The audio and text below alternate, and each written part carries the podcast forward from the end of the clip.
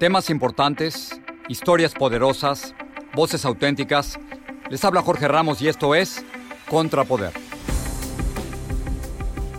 Bienvenidos al podcast. Vamos a hablar de la inteligencia artificial. Hace poco tuve la oportunidad de volver a ver a Walter Mercado. Este famoso astrólogo que murió hace cuatro años aparecía como si estuviera vivo gracias a la inteligencia artificial. La imagen y la voz era casi igual a lo que fue en persona, pero Walter, por supuesto, no estaba ahí. El cantante Bad Bunny ha denunciado una canción que utiliza la inteligencia artificial para replicar su voz incluso alguien ha utilizado un video mío en Israel y mi voz en un anuncio que aparece en las redes sociales. Les aclaro que yo nunca he hecho ningún anuncio, pero tenía muchas ganas de hablar sobre la inteligencia artificial y de la brecha que hay entre el inglés y el español. Y por eso invité a conversar a Adolfo Corujo, socio y CEO de marketing de Geek. Adolfo, gracias por estar aquí. Un placer. Quiero preguntarte sobre la inteligencia artificial. ¿Te asusta y nos pudieran reemplazar?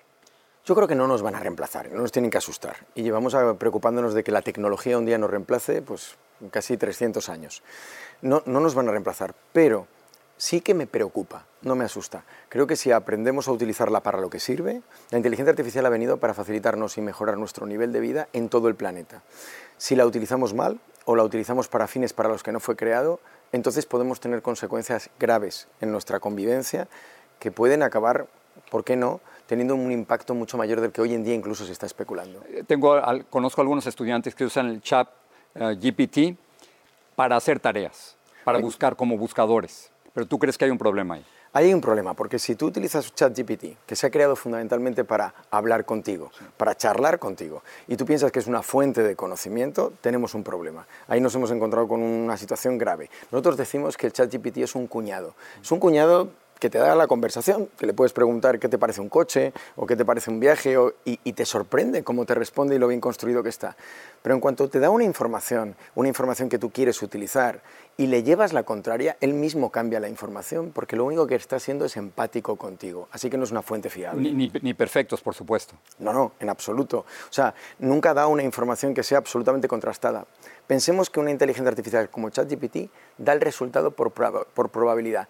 El que, que probablemente lo que te está contestando probablemente sea razonablemente usable.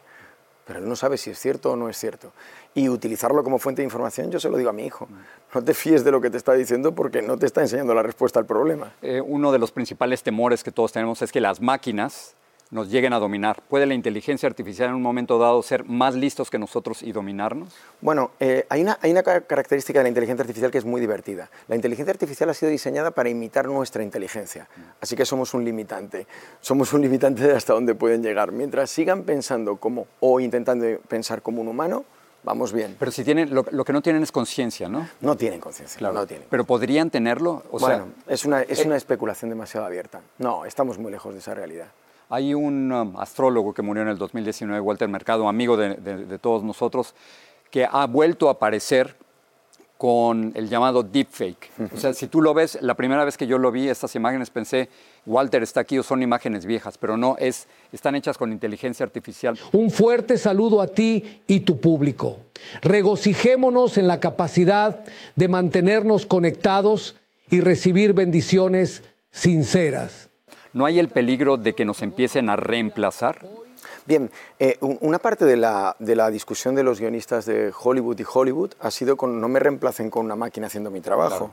Eh, hay actores... Con la huelga reciente. Con la huelga reciente. Hay actores que han llegado a firmar contratos diciendo a partir de ahora, el día que deje de actuar, pueden utilizar los derechos de mi imagen para reproducirme en actuación. O hay actores como Harrison Ford, en la última película de Indiana Jones, donde se le reproduce y parece un actor de 40 años. Cuando tiene 80. 80 y muchos, 82, 83 años y dio el permiso para hacerlo. Así que es fantástico cuando es positivo. Ahora es tremendamente negativo cuando se está utilizando sin el permiso de la persona o sin los derechos habituales. Me, preocupa, por ejemplo, hay un anuncio en, las redes sociales donde aparezco yo en Israel con mi voz que han, que han imitado. Eh, vendiendo un producto financiero. Acepta tu ayuda de alivio por correo esta semana. Los estadounidenses han perdido la cabeza por no aceptar dinero gratis del gobierno para saldar sus tarjetas de crédito. Yo todavía hoy puedo decir, porque no es perfecto, la voz casi, pero mi imagen no, puedo decir que no soy yo, Pero ¿qué pasa si a mí me, si salgo yo robando un banco y, y es mi imagen y es mi voz? Tocas uno de los asuntos más delicados que hay, porque no hay tecnología hoy en día que permita realmente demostrar si una estructura de vídeo o de contenido ha sido creado por una máquina o eras tú de verdad. Y eso es un problema, porque no puedes verificar directamente, no puedes demostrar si no eres tú.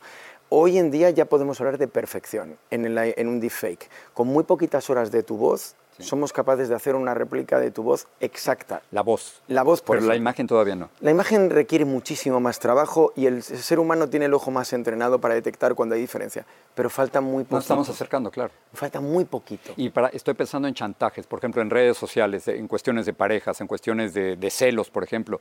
Eh, eso puede ser terrible, ¿no? Sobre todo entre los más jóvenes. Por eso lo que tenemos que hacer es entrenarnos como ciudadanos a saber la potencia que tiene la tecnología y no aceptar lo que hemos conocido hasta ahora. Si nos entrenan y se nos enseñan, el ser humano es suficientemente escéptico como para poner filtros, pero si no nos entrenan y nos explican qué puede pasar y te enseñan un vídeo, tú vas a pensar que efectivamente esa era mi mujer o ese era mi marido y resulta que no lo era. Termino con esto. Sé que estás trabajando en la necesidad de empatar las respuestas de inteligencia artificial en inglés y en español. Yo creí que estábamos igual al mismo nivel. No lo estamos.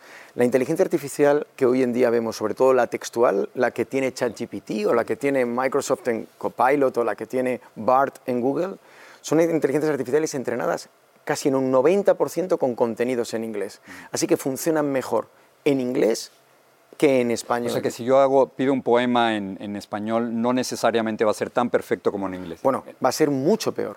Cuando le pides a la máquina que además se esfuerce y haga un poema, el poema en inglés te va a dejar wow, fascinado, y el, programa- el poema en español, el poema español vas a saber que está escrito por una máquina. Te va a resultar más torpe. Eh, Tu objetivo, su objetivo entonces es cuál? Empatarnos. El objetivo es, tenemos el derecho a poder hablar nuestro idioma y hablarlo utilizando la inteligencia artificial y además tenemos suficientes volúmenes de usuarios, millones, cientos de millones de personas y de contenidos. Pidamos y trabajemos en entrenar modelos que sean tan buenos en español como en inglés. Así no tendremos que pasarnos al inglés cuando queramos utilizar una inteligencia artificial. El futuro ya llegó. Está aquí. Listo. Gracias. A vosotros.